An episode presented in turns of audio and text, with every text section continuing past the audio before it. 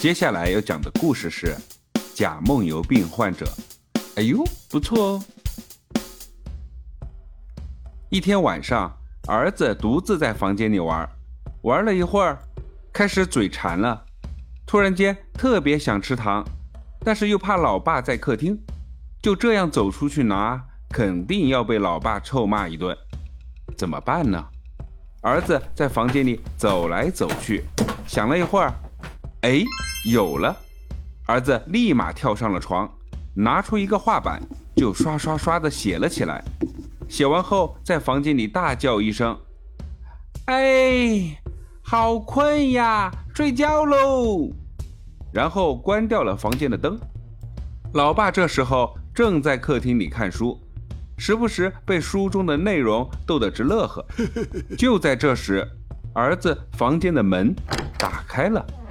老爸猛一回头，只见儿子眼睛紧闭，两个胳膊抬起，慢慢的走了出来，然后非常精准的右转，走到一个放满糖果的柜子旁。由于儿子个头不太高，就拉开了抽屉，一层一层的爬了上去。老爸心想：这小子到底想干嘛呀？只见儿子背后挂着一个画板。老爸走近一看，上面写着：“梦游者不得惊醒，免生危险。”老爸琢磨着：“这小子什么意思？梦游了？开门的动作这么流畅，走路的位置这么精准，攀爬的动作这么老练，难道是装梦游？对了，这小子肯定是在装梦游。”哪里有梦游的人？背后还挂个牌子，写着自己梦游的。小鬼，你挺会玩啊！只见儿子慌乱中抱起一个糖罐子，就迅速的走进房间。老爸站在一旁默默的看着，心中暗暗笑着：小毛孩，人小鬼还大，跟老爸我装梦游。儿子跑进房间，关上了门。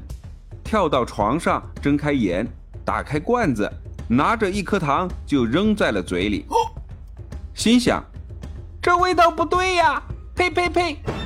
吐掉这颗糖，睁开眼睛，仔细一看，这哪里是糖果，明明就是一罐上次打水漂比赛的小石头。